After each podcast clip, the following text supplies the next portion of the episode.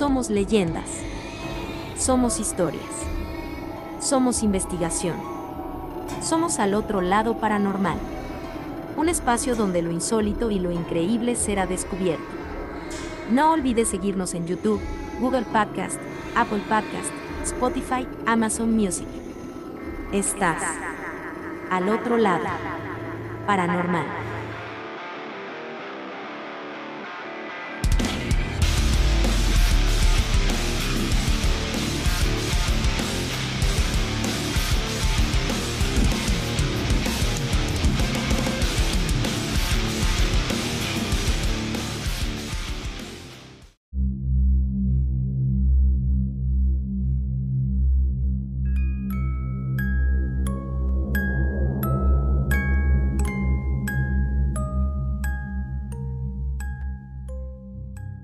En Red River, Tennessee, Estados Unidos, se ubica un sitio muy especial y aterrador, la Granja Bell.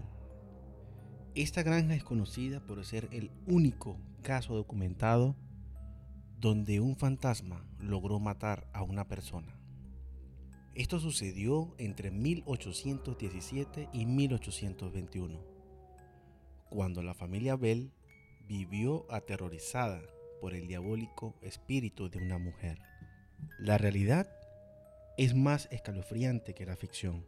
El mal irrumpió en escena. Por sorpresa, la bruja de Bell se manifestó por primera vez en un pequeño y tranquilo pueblo de Tennessee, en Red River. Eran tiempos de pureza, inocencia, virtud y de terrores innombrables para una familia, cuyos miembros serán recordados como las víctimas del maleficio más importante de la historia norteamericana. Esta aterradora presencia apareció un día en la granja con ansias de sangre. Pero, ¿qué era la encarnación del mal? ¿Un fantasma?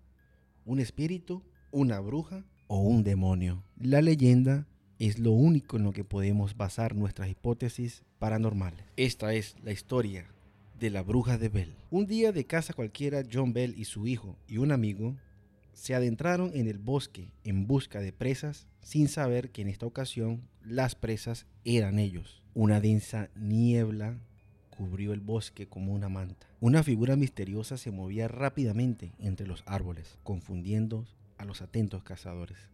De repente, una criatura amenazadora se materializó de la neblina y se lanzó violentamente contra John. Con el rifle cargado, este disparó a la bestia, pero la criatura se esfumó tan rápido como había aparecido. La granja Bell, ese fatídico día los extraños ruidos comenzaron a escucharse en la casa de los Bell. Parecía que alguien estuviera arañando y golpeando en las ventanas.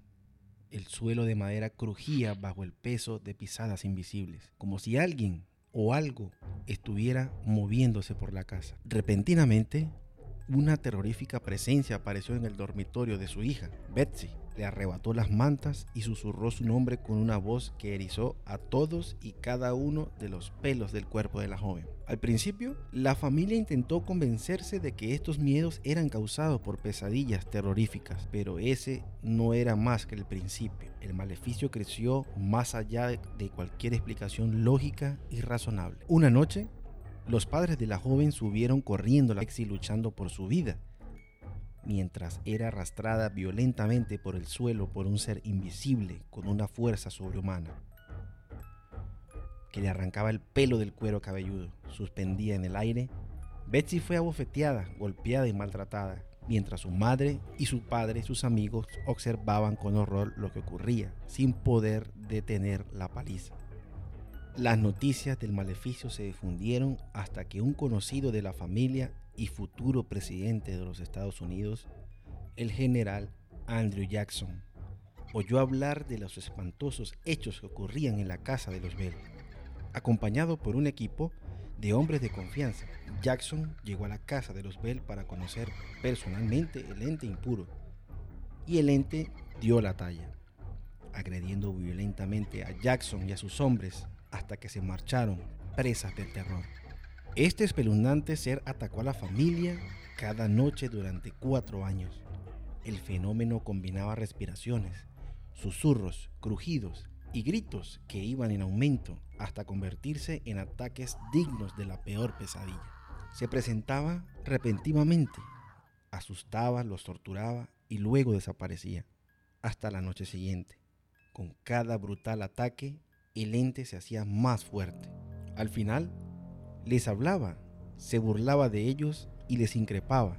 Desesperados por saber quién era o cuál era el origen de estos maliciosos ensañamientos, buscaron la ayuda del residente más culto del pueblo, su amigo Richard Power. ¿Qué provocó su ira a este ente? Toda explicación lógica apuntaba a la vecina de los Bell, Kay Batts, una mujer excéntrica que la mayoría del pueblo consideraba una bruja. John Bell y Kay Batts eran más que vecinos, fueron socios, aunque el negocio de tierras en el que se asociaron salió mal. Y Kate se quedó con la sensación de haber sido traicionada y engañada. John Bell y Kate Batts eran vecinos. Delante de mucha gente, Kate maldijo no solo a John, sino a toda su familia, quien entonces vivían feliz y gozaba de buena salud, incluyendo a su hija Betsy. Las agresiones se intensificaron. La joven Betsy sufría ataques constantemente mientras dormía. Era golpeada, arrastrada y atacada. La familia Bell se encontraba impotente sin poder librar a su hija de este ser ineludible. Su escolar empeoró, comenzó a ver visiones cuando todo tocaba. Nunca volvió a ser la de antes. Los ataques eran cada vez más violentos y empezaron a afectar psicológicamente a John Bell. En un terrible acto de venganza final, el ente asesinó maliciosamente a John utilizando una toxina venenosa. A pesar de haber logrado matar al patriarca, el terrorífico ente no había acabado con la familia Bell. Juró volver siete años más tarde y así lo hizo, con ganas. Tras esta aterrorizante visita, la bruja de Bell prometió volver una vez más, 135 años más tarde. No solo volvió, sino que esta vez no se marchó.